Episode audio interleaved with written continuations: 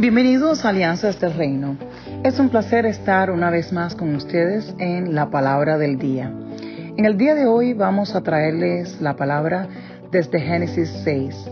Mi nombre es Mirurgia Hernández y como ya saben algunos, me llaman profe. Pero hoy tenemos una invitada especial.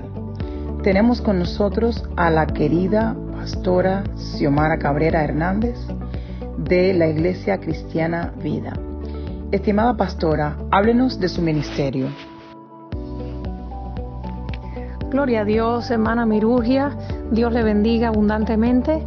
Pues somos pastores, eh, en estos momentos somos los pastores generales de la Iglesia Cristiana Vida en Cuba. Eh, nuestra iglesia o la iglesia madre, la iglesia sede, se encuentra en la ciudad de Matanzas.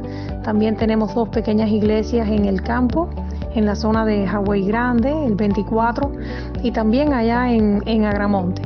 Tenemos pastores allí también frente de esas, de esas iglesias. Ah, mi esposo y yo somos pastores desde el año 1993, así que llevamos ah, mucho tiempo sirviendo al Señor y nos sentimos muy bendecidos de poder también pertenecer al grupo de alianza y para nosotros es, una, es un honor y una bendición poder servir a Dios donde quiera que nos necesiten, donde quiera que podamos ser de bendición para todo el pueblo cristiano que nos escuche. Querida pastora Xiomara, muchas gracias por aceptar esta alianza del reino. Ya estamos listos para recibir esta palabra. Ayúdanos a entender Génesis 6. En esta escritura que según lo que he podido leer he entendido que tu obediencia salva. En este día queremos destacar tres aspectos muy importantes que nos ministra el capítulo 6 de Génesis. Número uno, nos encontramos ante uno de los momentos más críticos de la historia de la humanidad, a tal punto que Dios se arrepiente de haber hecho al hombre y a toda su creación.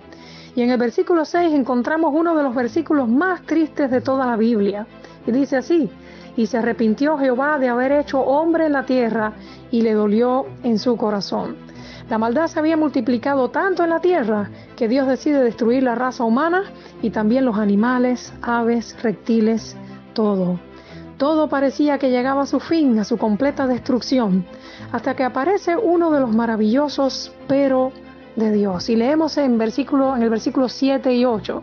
Y dijo Jehová, raeré de sobre la faz de la tierra a los hombres que he creado, desde el hombre hasta la bestia y hasta el reptil y las aves del cielo, pues me arrepiento de haberlos hecho. Pero Noé halló gracia ante los ojos de Jehová. Podemos preguntarnos, ¿por qué halló gracia Noé? En el versículo 9 encontramos que era justo, perfecto en sus generaciones y caminó con Dios. Ahora, para caminar hay que dar primeramente paso, lo cual nos indica que para cada paso que iba a dar Noé en su vida, contaba primeramente con la aprobación de Dios. Lo curioso de todo esto es que somos nosotros muchas veces con nuestra actitud los que logramos provocar los pero de Dios en momentos caóticos. ¿Qué hubiera sido de la raza humana en ese preciso momento si Noé no hubiera tomado esa actitud? Si él hubiera dicho voy a hacer lo que todo el mundo hace, si al final soy el único que ando haciendo lo correcto. Nos enseña la palabra que para tomar una decisión en nuestra vida no debemos apoyarnos en lo que todos o la mayoría piensa, sino en lo que Dios piensa.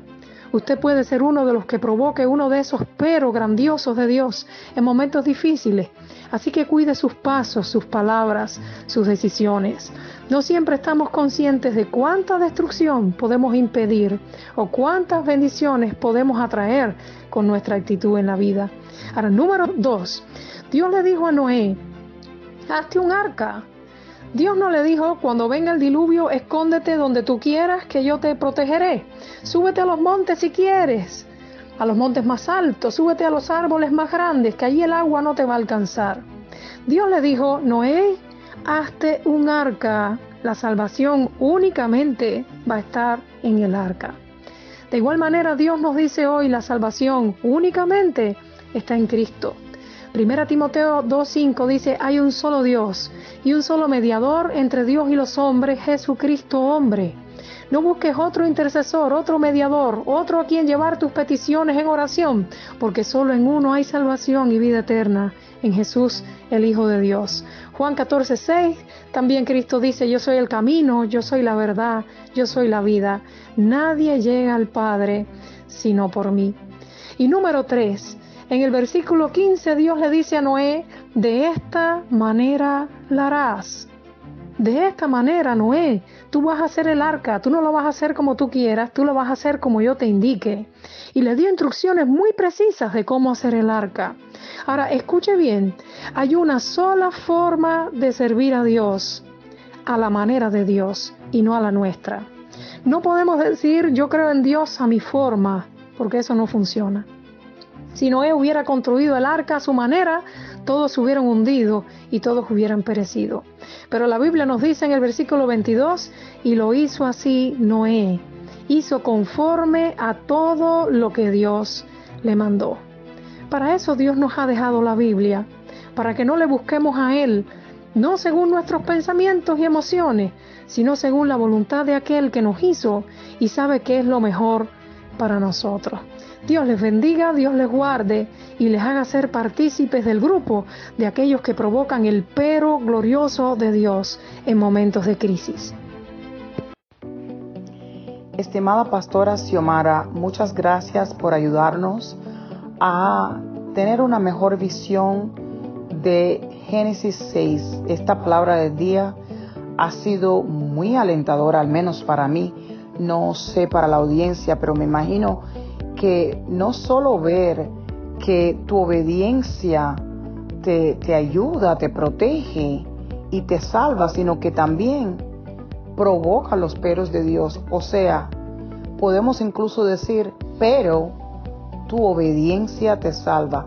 Muchas gracias por ayudarnos y en este momento quisiéramos desearle a todos los que están escuchando un día maravilloso, llenos de peros en favor de tu propósito. Que Dios siempre tenga un pero para protegerte. Que camines en obediencia y que cumplas siempre con tu propósito. En el nombre de Jesús declaramos estas cosas sobre ti y te deseamos un día maravilloso y en bendición.